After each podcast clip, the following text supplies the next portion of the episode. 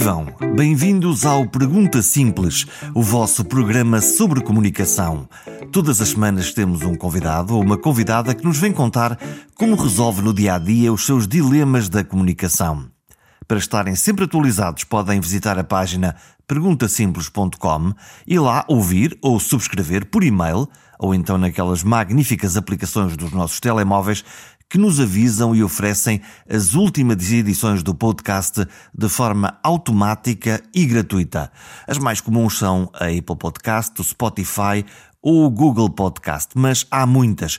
Uma que funciona especialmente bem é a RTP Play. Sim, o Pergunta Simples é um podcast da RTP Antena 1. Hoje falamos de percepções.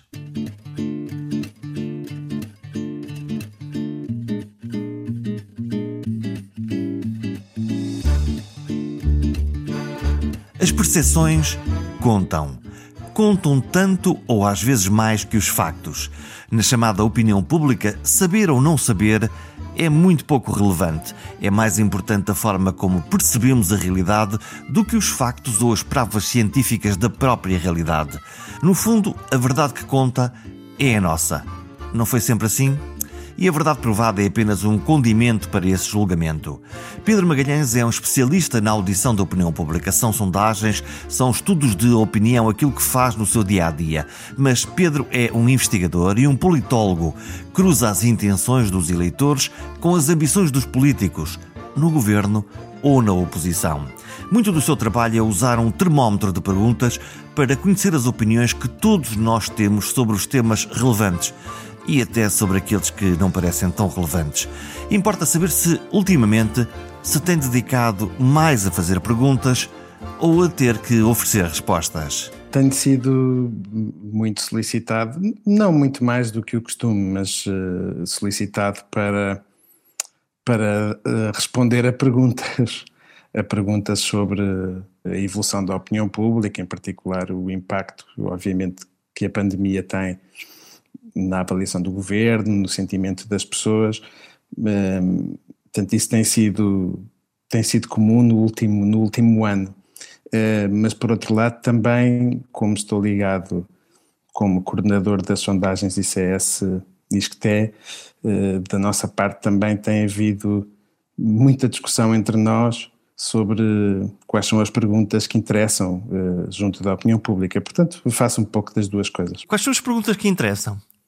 Isto é, se não houvesse eh, alguém a fazer as perguntas, a encomendar as perguntas, a saber o que é que quer saber, quais seriam aquelas que, que escreveria? Aquelas que, estão, que aparecem logo na cabeça dizem, ah, eu gostava era mesmo de saber isto. Bem, há várias coisas uh, e que vão mudando ao longo do tempo, não é?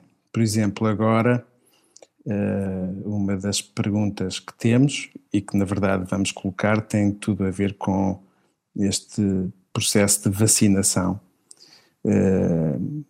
em primeiro lugar, saber se, até que ponto é que as pessoas estão dispostas a ser vacinadas. Nós sabemos ou temos a ideia de que em Portugal há uma minoria de pessoas que não está disposta a ser vacinada, mas não é, não é, não é isso que se passa em todos os países e para além disso é preciso quantificar, nós não temos exatamente a ideia de quantas pessoas não estão dispostas a ser vacinadas, mas também como é que estão a avaliar todo o processo, que é um processo complicado, que envolve responsabilidades do governo, mas também envolve responsabilidades da União Europeia. Portanto, isso é um dos próximos grandes temas e, na verdade, dentro de poucas semanas vamos fazer um estudo sobre isso. E as perguntas que se podem fazer é saber está disponível ou não está disponível para ser vacinado? Coisas tão simples como isso? Sim, as perguntas que se fazem nas sondagens têm que ser simples, porque nós temos de garantir que todas as pessoas as compreendem, as compreendem de uma forma que seja inequívoca ou que gere o mínimo de ambiguidade possível. Mas, mas não só uh, se estão dispostas a ser vacinadas, como é que estão a avaliar o processo, quais são as suas expectativas em relação ao futuro. Na verdade, há, há muitas incertezas em relação às quais, por isso mesmo, as pessoas não têm uma resposta definitiva. Por exemplo, se estas vacinas, até que ponto é que acham que elas vão uh, servir para uh, possíveis variantes, se até que ponto é que acham que esta vacinação se vai tornar um fenómeno uh, recorrente, como aliás sucede com outras formas de gripe. Um, há, há, há, muitas perguntas sobre esse tema que importa fazer. Quando se faz uma pergunta à opinião pública sobre algo que à partida a maioria de nós não domina, exatamente uhum. sobre variantes ou sobre uhum, se isto uhum. passa a ser regular ou não, a uhum. probabilidade de encontrar não respostas ou más respostas ou respostas especulativas está em cima da mesa? Sim, isso é uma questão interessante porque é uma das coisas que gera dilemas quando estamos a construir um questionário, não é?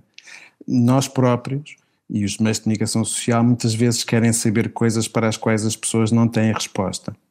E, e portanto, é preciso ser cauteloso aí em, no fundo, não estar a apanhar muitas vezes opiniões ou percepções ou respostas que estão eh, baseadas em muito pouca informação. Mas do outro lado deste dilema está que, mesmo que as pessoas não tenham uma base cognitiva de informação forte para responder a uma pergunta, isso não impede que tenham percepções ou que tenham expectativas. E essas percepções e essas expectativas são importantes, não porque reflitam necessariamente uma qualquer realidade, mas porque eh, refletem uma, uma outra, um outro tipo de realidade, que é uma realidade subjetiva, que é o que está na cabeça das pessoas e que é importante porque afeta os seus comportamentos. Um, e portanto é sempre, temos que navegar aqui muitas vezes em relação a estas perguntas, uh, este dilema que é não fazer perguntas em relação às quais aquilo que vamos ter de volta são na verdade aquilo que nós chamamos muitas vezes não atitudes, ou seja, são são coisas que as pessoas dizem quando são confrontadas com uma pergunta porque uh, têm que dizer alguma coisa, mas por outro lado também queremos uh, que as expectativas das pessoas, as suas percepções, independentemente de, de qualquer base que possam ter em conhecimento ou na realidade, uh, é importante medi-las. Na verdade, quando nós, por exemplo, em perguntas muito mais convencionais, perguntamos às pessoas como é que acham que a economia do país evoluiu no último ano, até aí, onde estaríamos a falar de uma realidade mais próxima da vida das pessoas, porque no seu dia a dia, na sua vida, sentem o impacto das mudanças económicas, a verdade é que muitas dessas percepções são mediadas, são criadas pela comunicação social, são criadas por informação a que as pessoas acedem independentemente da base de realidade que essa informação tenha. E, e, e mesmo assim, essas percepções são importantes porque afetam o comportamento das pessoas, afetam, por exemplo, sabemos muito sobre a economia, eh, em que partido votam numa eleição, afetam como, como tomam decisões sobre a sua própria vida para o futuro.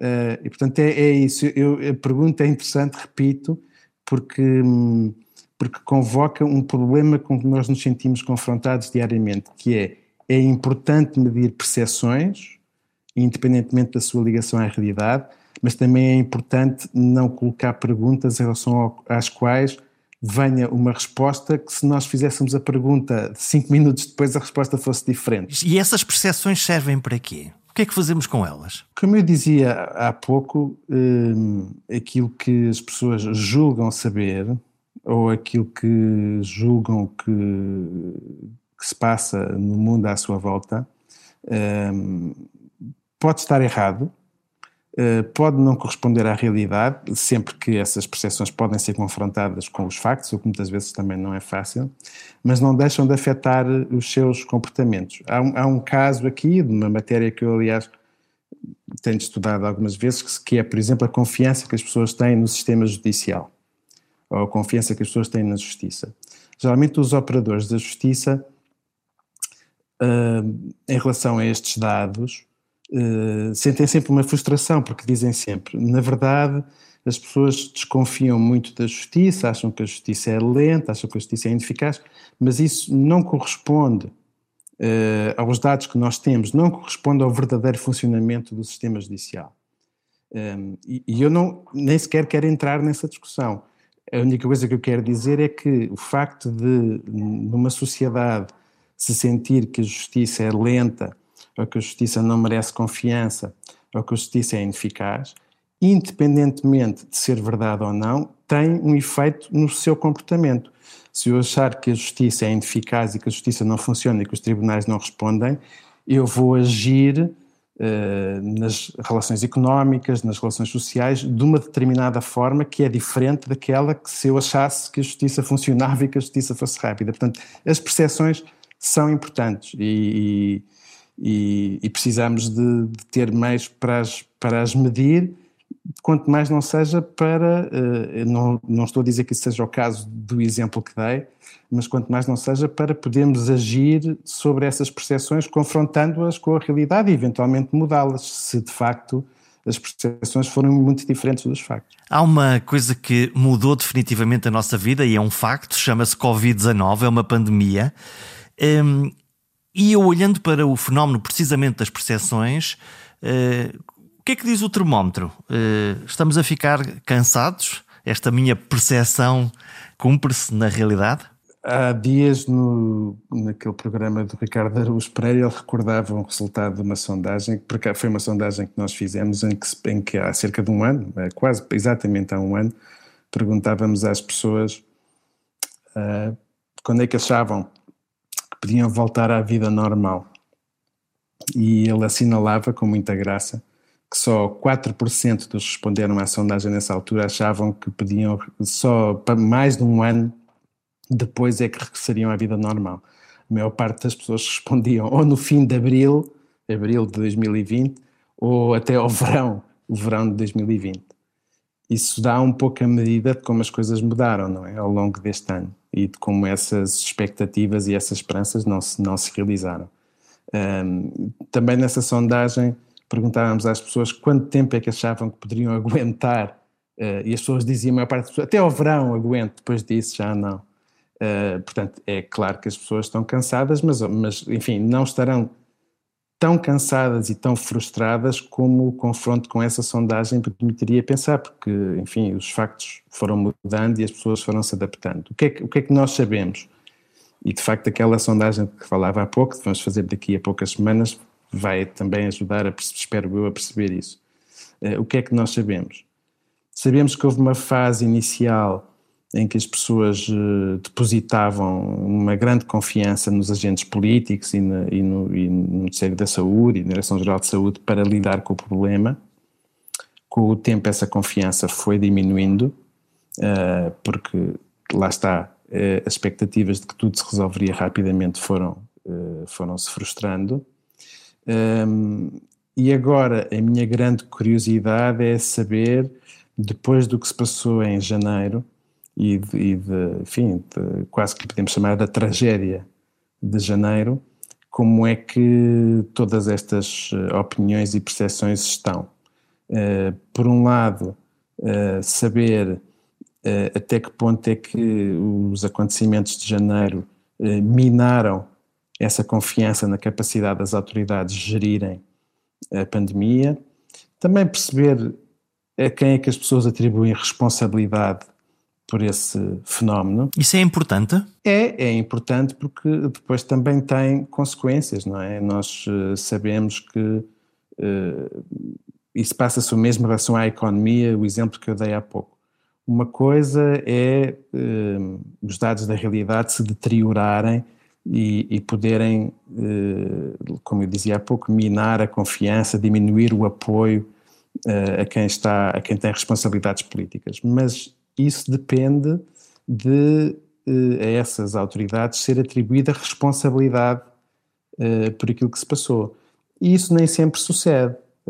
nós sabemos, por exemplo, e volto ao exemplo da economia, que os dados da economia podem piorar, mas que a opinião das pessoas sobre quem governa não pode não piorar na, na mesma proporção, porque podem achar que eh, os desenvolvimentos da economia têm outros responsáveis, a economia internacional, a União Europeia, etc, etc. O que significa é, que, por portanto, exemplo, quando nós olhamos para a crise pandémica, nós olhamos uhum. para janeiro com o número de casos para a nossa terceira uhum. onda, que foi a mais grave de todas, e podemos uhum. achar que Foi uma coisa que nos aconteceu como aconteceu aos outros, ou que uhum. aconteceu aqui pior ou melhor em função de uma responsabilidade política das autoridades ou de, do setor da saúde? Enfim, podemos atribuir essa responsabilidade, perceber que ela é um fator externo ou simplesmente hum, sermos indiferentes a isto? É difícil sermos indiferentes. Eh, claro, uh, uh, continuamos no fundo um bocadinho no mesmo tema, que é o tema das realidades, entre aspas, e das percepções. Uma coisa é o que é indesmentível, que foi o desenvolvimento terrível que a pandemia teve em janeiro. Outra coisa é a minha percepção sobre de quem são as responsabilidades desse fenómeno. Eu posso achar que foi por decisões dos agentes políticos, por exemplo, aquela questão de se ter relaxado uh, por volta do Natal e do Ano Novo algumas das restrições, mas também posso achar que este desenvolvimento é completamente independente disso, que não teve nada a ver com isso, que foi um fenómeno parecido com o que se passou noutros países. Ou posso achar que a grande responsabilidade não foi de quem tomou decisões, mas foi dos cidadãos em geral. Um, as pessoas olham para os mesmos factos um, com lentes diferentes que têm a ver com as suas predisposições. Nós, por exemplo, quando, uh, e acontece muito nos inquéritos que fazemos, basta fazer o cruzamento de opinião sobre um facto qualquer com a simpatia partidária ou com o posicionamento ideológico das pessoas e vemos logo diferenças enormes. O meu clube de, versus o teu. É, e no fundo as pessoas não, não partem para, eh, quando respondem a estas perguntas e quando são no fundo chamadas a pensar sobre sobre uma série de desenvolvimentos na economia, na saúde, seja onde for, eh, não partem do zero, não são. Eh, partem com predisposições, com ideias, com uh, maneiras de olhar para o mundo que os faz interpretá-lo de maneiras diferentes. Isso é, isso é muito, muito comum. Imagino que para um dirigente, para um dirigente político, seja muito difícil integrar um povo que ora diz vamos todos para casa confinar porque isto está uma desgraça, vamos todos para fora de casa que os números agora já não justificam e há que salvar a economia. Isto é quase uma bipolaridade ou faz parte do mundo real em que nós vivemos, que queremos respostas rápidas, simples e quantas vezes erradas? É, hum, há dias estava a ler um texto de um economista que fundamentalmente estuda questões ligadas à desigualdade, mas uh, agora quase todas as pessoas, seja qual for a sua especialidade, têm opiniões sobre o que está a passar e escrevem, e escrevem com mais ou menos informação, e ele escreve com bastante informação. E ele mostrava um, um gráfico muito interessante, que era um gráfico onde, de um lado, nós tínhamos um indicador que, aliás, existia antes da pandemia, mas era um indicador criado por uma organização internacional que mostrava o grau de preparação que diferentes países tinham para lidar com pandemias, e depois, do outro lado, o desempenho dos países. E o que era curioso é que a relação entre uma coisa e outra era, praticamente inexistente. Uh, ou seja, aquilo que nós julgávamos saber sobre o grau de preparação dos recursos, do sistema de saúde, dos planos de contingência dos diferentes países e aquilo que veio a ser o seu desempenho não tinha eh, qualquer relação. E ele, olhando para os países que tiveram um melhor desempenho, ele, quer dizer, para além daqueles fatores que são uh, incontornáveis, que têm a ver com, enfim, países que não têm fronteiras terrestres, geralmente esses países até agora na pandemia têm tido melhor desempenho, porque obviamente é muito mais fácil controlar o movimento de pessoas, ele especulava que uh, um dos fatores uh, que pode estar por trás do sucesso é, uh, isto entre aspas, a paciência da população. Ou seja, a capacidade para não querer respostas imediatas. ele dava alguns exemplos de alguns países, como o Vietnã, ou como Taiwan, que tem tido, ou como a Tailândia, que têm tido desempenhos muito bons. E especulava, portanto, sem grande uh, fundamento, mas acho que é uma hipótese interessante em que vale a pena pensar, que pode haver fatores uh, culturais que fazem com que uh, a população não espere uma solução imediata para os problemas, que seja capaz de esperar, que seja capaz de esperar o confinamento que for preciso para dar uma determinada resposta, ou que seja. E isso significa que hum, estou a dizer isto porque estou a pensar na sua pergunta. É mais um fenómeno que os inquéritos de opinião podem tentar analisar. Quais são as predisposições culturais das pessoas que as podem fazer tornar mais tolerantes a, a, à ideia de que os problemas não têm necessariamente de ter uma resposta imediata, não têm de ter o zigue-zague que as respostas em muitas democracias ocidentais à pandemia tiveram, de confinamento, depois abertura, um, e isso é uma, acho que é uma ideia interessante em que, vale a pena, em que vale a pena pensar e vale a pena investigar. O que é certo, e o Pedro uh, estudou e deu aulas nos, nos Estados Unidos, e isso permite-me fazer exatamente essa passagem para aquilo que é a recompensa imediata, direta e uhum. simples dos problemas. Trump nos Estados Unidos, Salvini em Itália, Aqui em Portugal o fenómeno chega também. Os populismos estão a nascer, sempre existiram, ou, é, ou serão um epifenómeno que, de que não falaremos daqui a um par de anos? Porque eles estão a nascer neste caldo, certo? Sim, mas neste caldo anterior, muito anterior à pandemia, não é? Aceleraram agora? Não, não é claro que tenham, que tenham acelerado. Eh, não é evidente que eh, a pandemia esteja a jogar aqui um papel eh, importante, seja de acelerar o crescimento destes partidos, seja a diminuir. Eu acho que vai depender muito de, de fatores nacionais específicos sobre os quais é muito difícil fazer teorias que se apliquem a todos os países. Eu acho que, enfim, esta discussão da origem dos populismos dava-nos para várias horas de discussão, um, de conversa, mas eu diria que talvez o fundamental é a ideia de que as democracias eh, liberais, como nós as conhecemos e que no fundo têm, triunfaram ao longo do século XX, Portugal foi um dos países que aliás iniciou uma vaga de democratização, que depois se estendeu uh, à Europa de Leste, um, ehm, trouxe muitas coisas positivas, mas também trouxe uh, expectativas que não foram, que não foram satisfeitas. Um, ehm, e nós sabemos que um, ehm, em muitos países e em vários segmentos da população, a ideia de que não são representados a ideia de que uh, nós temos eleições sucessivas com diferentes partidos que ganham, mas as políticas parecem muito parecidas. Uh, a ideia de que entre os partidos, digamos, mainstream, de centro-esquerda e de centro-direita, não há grandes diferenças e não há grandes diferenças porque aquilo que acabam por fazer quando chegam ao poder é muito condicionado por fatores económicos que não controlam, é muito condicionado por interdependências políticas, eh, particular na União Europeia, mas não só, que limitam a margem de manobra dos governos.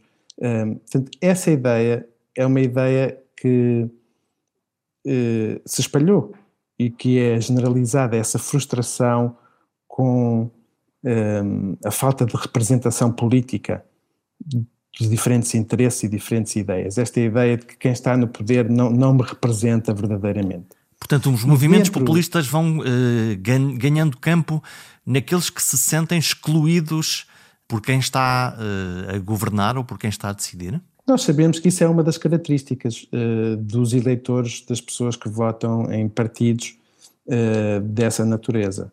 É a sensação de que não são genuinamente representados e no fundo o que esses partidos vêm oferecer e vêm oferecer eh, de formas diferentes em cada país, porque os temas que, que, que, sentem poder usar para mobilizar as pessoas não são sempre os mesmos. Por exemplo, em Portugal, o tema da imigração, ao contrário do que sucede com outros países europeus, da imigração e dos refugiados não é um tema que tenha grande tração, mas há outros temas que têm essa tração. Mas por trás disto é esta ideia de que as democracias uh, ocidentais uh, representam um sistema, um sistema que em vez de ser genuinamente representativo, sistematicamente exclui uns interesses em favor de outros.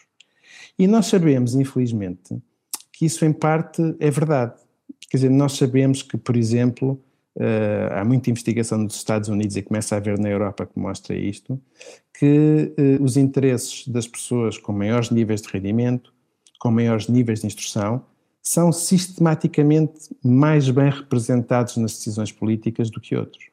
Um, agora, isto é uma, uma, frase do Caso Muda, que é uma pessoa que estuda muito estas coisas e a que eu recorro muitas vezes porque me parece uma frase muito feliz.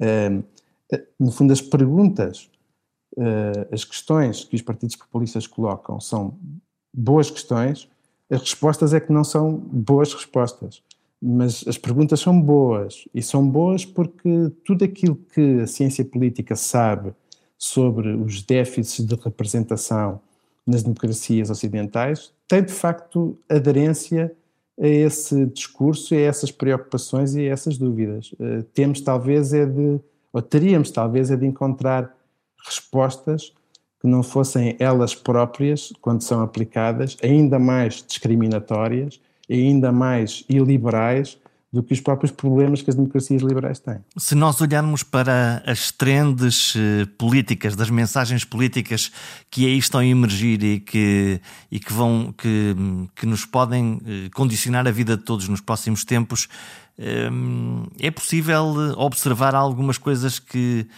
tenha a percepção que esteja aí a emergir e que nós tenhamos que olhar com atenção? Estou a pensar, por exemplo, eh, normalmente quando temos uma crise eh, social, neste caso temos uma crise sanitária, teremos uma crise social e não é preciso fazer nenhum número de magia para perceber que a seguir vem uma crise económica e depois uhum. vem uma política, porque normalmente há aqui este dominó que acontece. Bem, eh, eu hesito muito em fazer projeções, mas vamos para o futuro e grandes previsões, mas vamos. Porquê? No fundo, não, porque eu pensava que o eh, Pedro, uma grande parte da sua vida era escutar pessoas e outra parte da sua vida é responder perguntas difíceis, que é o que é que vai acontecer daqui a seis meses. Não, mas isso é, eh, eu sei que é uma parte da minha vida, aliás, é até uma parte da minha vida pessoal, a cada vez que encontro amigos, ou enfim, quando me encontrava antes disto tudo, e à perto dele assim, então quem é que vai ganhar? Isso é, eu sou o objeto geralmente dessas perguntas. Mas, uh, mas enfim, nós gostávamos muito de prever o futuro, eh, mas somos, nas ciências sociais em geral, muito melhores a explicar o passado.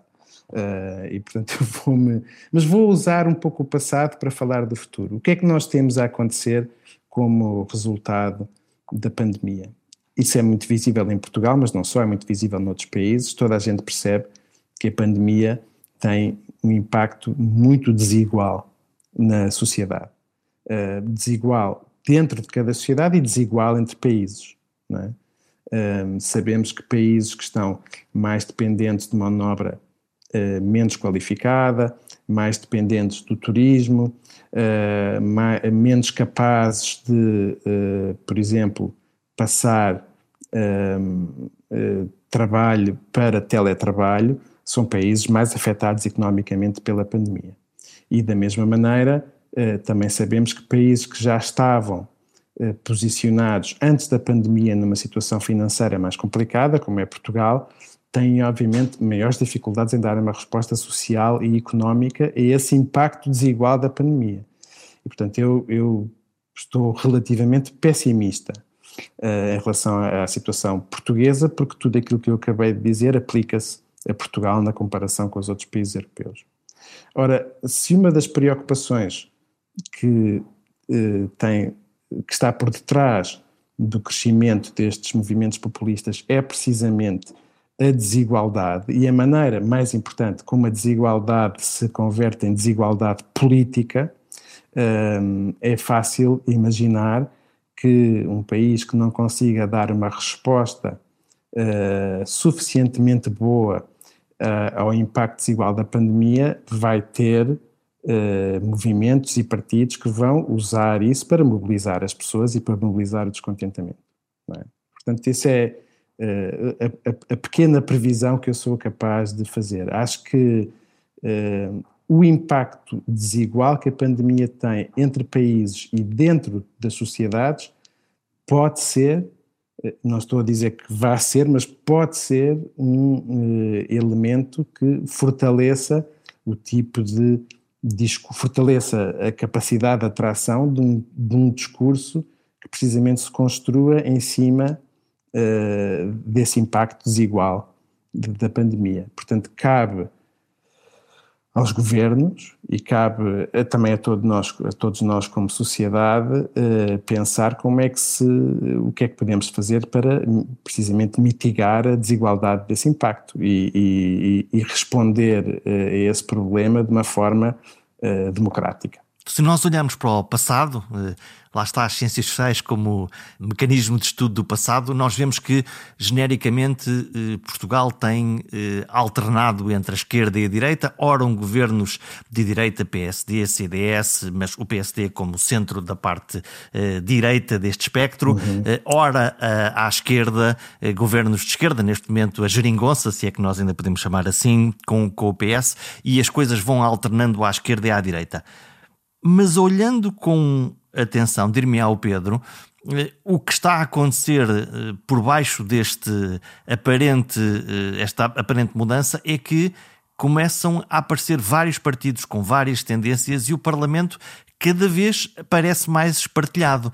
E a uhum. minha curiosidade é saber, estamos neste momento com um governo de, de esquerda, o governo António Costa, que é os próximos ciclos políticos vão manter esta tendência esquerda-direita com blocos que tendem ao consenso, como já falamos, ou pelo contrário, nós estamos na iminência de uma era em que isto vai ser muito mais difícil de conjugar esses consensos? Bem, em primeiro lugar, essa, esse aumento, vamos chamar-lhe assim, da fragmentação partidária eh, em Portugal é ainda relativamente limitado em comparação com a maior parte dos países europeus e foi, eh, importa dizer, também especialmente tardia, uh, ou tardio esse aumento, porque o sistema partidário português foi, e em parte continua a ser, uh, um dos sistemas partidários que mais resistiu uh, a, esse, a, essa, a essa fragmentação que nós observamos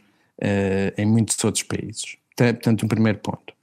Dito isto, não conseguiu resistir para sempre e, portanto, estamos a ter o aparecimento, por um lado, de forças políticas à direita eh, com propostas diferentes daquelas que a direita tradicional oferecia e estamos a assistir, assistimos antes e assistimos a uma certa consolidação da importância, por um lado, do Bloco de Esquerda e da resistência, que muitos achavam, eh, se nós recuarmos há 20 anos, achavam impossível, da resistência do Partido Comunista como um partido relevante e para além do aparecimento do PAN. Portanto, são, tudo isto são fenómenos que já aconteceram noutros países antes, em que em Portugal também acontece. Hum, uma coisa importante que a Jeringonça em 2015 veio mudar e que foi, digamos, uma novidade quase histórica no sistema partidário português, é esta ideia de que o Partido Socialista consegue governar não apenas sozinho, como está a fazer agora, mas com o apoio, mesmo que não seja um apoio que se converta numa coligação de governo, com apoio, neste caso parlamentar, dos partidos à sua esquerda, incluindo o Partido Comunista, que era, eh, foi durante, enfim, na história da democracia portuguesa até 2015, um partido sistematicamente visto como uh, impossível de participar numa solução de governo. Isso é algo que torna o Partido Socialista, uh, até porque é um partido que, digamos que do ponto de vista dos eleitores é o partido que mais se aproxima das preferências do eleitor mediano em Portugal, não é? Torna o Partido Socialista num partido, verdadeiramente o partido pivô do nosso sistema partidário. Um, e isso, no fundo, ajuda a perceber e ajuda a antecipar que o Partido Comunista tem uma posição, o Partido, perdão, o Partido Socialista eh, tem uma posição que não é dominante, porque dominante implicaria pensarmos numa coisa como se fosse no, no México, no, nos tempos do PRI, não é isso, mas é um partido que tem, como eu dizia, a posição uh, central, estratégica no sistema partidário português. Agora, isso não implica, como também não implica noutros sistemas, que o Partido Socialista continue uh, no governo indefinidamente. E aquilo que, nós estamos a assistir e que também já vimos em muitos outros, em muitos outros sistemas, em muitos outros países, é que à medida que uh, a direita começa a ter protagonistas uh, mais radicais, os partidos de centro-direita são tentados, porque, enfim, se não o fizerem, vêm-se excluídos para sempre de qualquer solução de poder, são tentados a procurar entendimentos com esses partidos, seja entendimentos eh, como aqueles que temos, por exemplo, nos Açores, seja a procurar eh, captar o eleitorado desses partidos adotando um discurso parecido. Então as eleições uh, não se ganham ao centro? As eleições, uh, cada vez menos, quando há eleitores que, quando a dispersão dos eleitores aumenta, é mais difícil ganhar eleições ao centro e passa tudo a ter uma geometria mais, mais variável. Nós temos assistido à participação de, uh, em vários países europeus de partidos da direita radical em soluções de governo, precisamente porque os partidos de centro-direita, quando são colocados nesta situação de maior fragmentação parlamentar, se não encontrarem forma de se entender com esses partidos, vêm-se excluídos da governação para sempre. E quando aquilo que nós sabemos é que, independentemente das preocupações que há e possa haver com o radicalismo desses partidos, uh, certas coisas que se dizem e posições que se tomam a dizer nunca será possível juntarmos a esses partidos, quando chega ao dia das eleições e quando a configuração do Parlamento exige que uma solução de governo passe por esses partidos, ela geralmente passa. Portanto, uma coisa é a retórica comunicacional, outra coisa depois é o pragmatismo da necessidade de conseguir suporte e apoio parlamentar para uma construção qualquer governativa. Exatamente. É isso hum. mesmo. Os novos eleitores querem mesmo ser ouvidos ou a abstenção é um caminho tão legítimo como outro qualquer para, eh, para existirem pessoas que não querem participar? Porque os números são elevados. Então, claro que a abstenção é um caminho legítimo, mas também temos de perceber de onde é que vem essa abstenção. Uh, a abstenção, por um lado, uh, vem de fenómenos que são muito difíceis de mudar e que têm a ver com o ciclo de vida das pessoas. Não é? Nós sabemos que os jovens, uh, em todo o mundo, não apenas em Portugal, tendem a votar muito menos nas eleições do que os seus concidadãos mais, mais velhos. Significa que o sistema tem um problema? Bem, vamos ver, em parte, em parte não porque uh, o facto disto se reproduzir em todos os países significa que há aqui qualquer coisa que é, uh, de alguma forma, quase inevitável. Eu falava há bocadinho da ideia do ciclo de vida, não é? Nós temos, vivemos em sociedades em que uh, a chegada à idade adulta, muitas vezes por boas razões, mas é cada vez mais tardia. As pessoas estudam mais, ficam mais tempo na escola, casam mais tarde, formam família mais tarde, é muitas vezes muitíssimo tarde, e isso não é bom, mas é natural que quem não, não vive sozinho, quem não paga impostos, quem está a estudar e não trabalha, olhe para a vida política com menos interesse, porque aquilo que está a ser discutido e as grandes decisões têm menor impacto sobre a sua vida. Uh, e, portanto, há um certo adiamento da idade adulta, que significa um certo adiamento também da entrada plena digamos, na arena eleitoral e na vida, e na vida política. Uh, agora, isso é um lado. O outro lado, uh, e é um lado que é, digamos, previsível, normal e que acontece em muitos outros países e que é um padrão quase permanente em qualquer democracia. Dito isto, nós, quando olhamos para as, o tipo de fenómenos que estão correlacionados com a abstenção, vão desaparecendo algumas preocupações. Por exemplo, Hoje em dia, eh, a relação entre a instrução e o rendimento e a abstenção é mais forte do que alguma vez foi, na base dos dados que nós temos. O que me faz voltar a uma das coisas que já falámos aqui.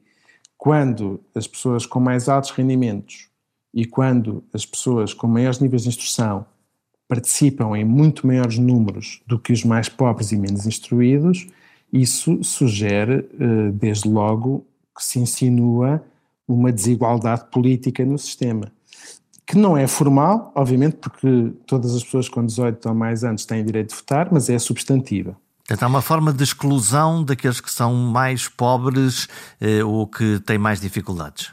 Que é uma autoexclusão, mas que também não é, porque repare, eh, e por isso mesmo volto àquilo que dizia há pouco quando a agenda política está dominada por temas que não interessam nem aos menos instruídos, nem aos mais pobres, nem aos mais jovens, eh, é perfeitamente natural que uns e outros sintam que aquilo que está em jogo na eleição é menos importante para eles. Uma reação possível é precisamente saírem do sistema. E isto é uma coisa que um, está muito estudada, mais uma vez volto a mencionar os Estados Unidos, porque é de facto onde há mais investigação em ciência política, é quase uma espiral um, imparável e que só grandes mudanças políticas conseguem travar, que é eh, quando o sistema e as políticas públicas sistematicamente servem os interesses de quem tem mais recursos, quando a agenda política está dominada pelos temas e as preocupações de quem tem mais recursos, uh, aqueles que estão no lado desfavorecido desta equação tendem a sair do sistema, tendem a desinteressar-se, tendem a achar que aquilo que está em jogo não, não tem a ver com eles. Mas porquê é que eu falo em espiral? Porque essa menor participação tem depois como consequência de com que, que quem governa conta menos com os interesses dessas pessoas que votam menos. Uh, quem responde às preocupações da opinião pública, porque quer ser reeleito, não pensa em toda a opinião pública, pensa numa parte dela. Uh, e por isso eh, é que este, esta espiral é uma espiral que importa quebrar. E que em Portugal é muito provável, isto começa a ser investigado, tenha também uma dimensão territorial importante. Nós sabemos, por exemplo, que quanto mais longe as pessoas vivem uh, dos grandes centros urbanos de Lisboa e do Porto, menos votam. e isto é um sinal, importa provar que é assim, mas é um sinal de que quem vive no interior também sente que aquilo que se está a passar uh, em Lisboa uh, não tem a ver com eles. E isso é muito preocupante, porque isto cria um círculo, um ciclo de, e uma espiral de abandono e de negligência em relação àqueles que estão longe do poder. Nós Hoje todos temos a experiência de usar redes sociais. Esta geração eh, mais jovem é nativa digital, é a primeira uh, geração nativa digital.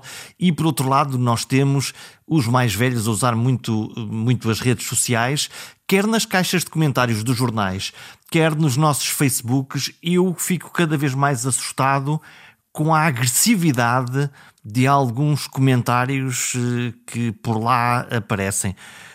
Uh, o, que é que é para ti este, este, este fenómeno? Bem, em primeiro lugar, hum, nós, eh, eu e o Jorge e muitas outras pessoas que vivemos mergulhados nesta realidade comunicacional, deixamos-nos facilmente enganar com a importância das redes sociais para a vida social e para a vida política. Quando nós tentamos medir estas coisas, eh, e eu já fiz isso e outras pessoas, eh, perceber até que ponto é que as pessoas usam o Twitter ou o Facebook como fonte de informação política, percebemos, primeiro, é uma ínfima minoria dos portugueses, o que não quer dizer que as pessoas não vão muitas vezes ao Facebook ou até ao Twitter, ao Twitter menos, porque o Twitter de facto tem uma expressão, em geral, relativamente reduzida em Portugal. Mas é no Facebook vão, mas não vão para ouvir nem para falar de política. Uh, Pronto. Depois, esse mundo rarefeito é especialmente constituído por jovens, pessoas mais jovens e pessoas mais instruídas. E, portanto, isto para dizer o seguinte: aquilo que nós vemos passar-se no mundo político, uh, do debate das redes sociais, é muito pouco representativo daquilo que são as preocupações e daquilo que são as atitudes da população em geral. Mais mas essas pessoas que estão muito envolvidas nas redes sociais para falar de política são pessoas particularmente interessadas na política, aquilo que nós sabemos que é uma atitude claramente minoritária em Portugal, e são desproporcionalmente pessoas mais com posições mais radicais, com posições mais extremas. Uh, portanto, eu quando vejo, por vezes, o ambiente e o tom e o discurso uh, das redes sociais, tenho sempre de tentar lembrar-me destes factos e destes dados para perceber que isto não é o mundo político.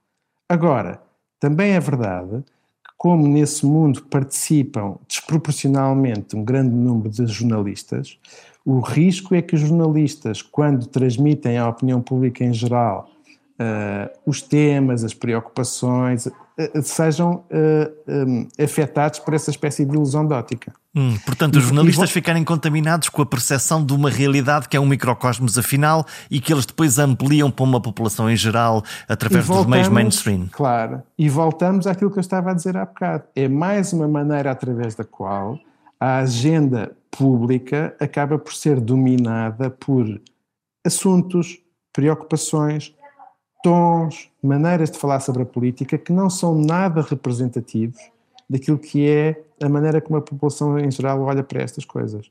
O que depois não nos deve surpreender que eh, quanto mais isso sucede, mais as pessoas sintam que este tipo de discussões e este tipo de debates e que a política em geral não tem nada a ver com elas. Última pergunta do dia. Qual é a pergunta importante para tentar responder nos próximos meses? A pergunta. Uh, voltamos, voltamos ao início. Uh, voltamos à questão da pandemia. Um, uma das coisas que nós temos de pensar sobre a opinião pública quando pessoas que estão interessadas em medir o que é que as pessoas pensam, o que é que as pessoas acham, é que isto não é só uma curiosidade um, para satisfazer eh, sobre que se resolve um dia e dá uma notícia e, e, e terminou.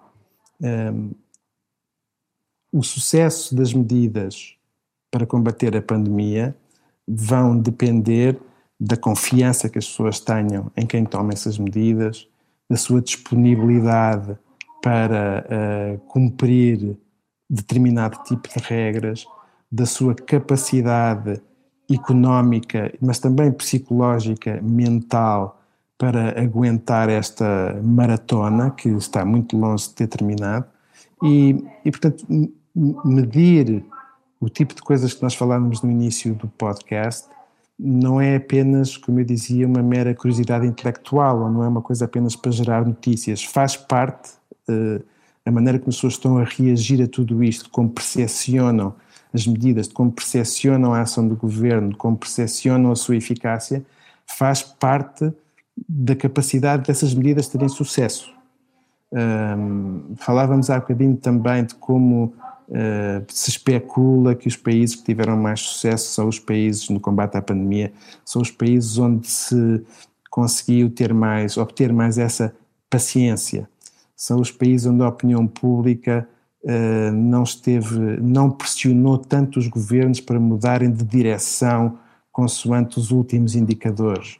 Uh, e, portanto, medir essa, entre aspas, paciência, uh, eu acho que é informação importante não só para pessoas como eu, que têm curiosidade intelectual para saber o que é que move a opinião pública, é muito mais importante que isso, é, é, é perceber qual é, é um dos ingredientes para percebermos qual é o, a probabilidade de sucesso na, no combate à pandemia nos próximos meses, para não dizer no próximo ano ou até um pouco mais. A paciência. Saber esperar ou a santa paciência. E a diferença é todo um mundo. Se olhamos para os portugueses no capítulo da paciência, temos quase sempre duas respostas e as duas são certas: a de tudo aceitar mudos e calados ou a de fervermos em pouca água. Talvez se o mundo fosse só de comunicação, estaríamos a variar entre o melhor é estar calado ou também o tapem os ouvidos que eu quero gritar. Esta pandemia já não se aguenta, isso é certo, mas sobreviveremos melhor falando uns com os outros. Vale por isso um comentário em perguntasimples.com? Até para a semana.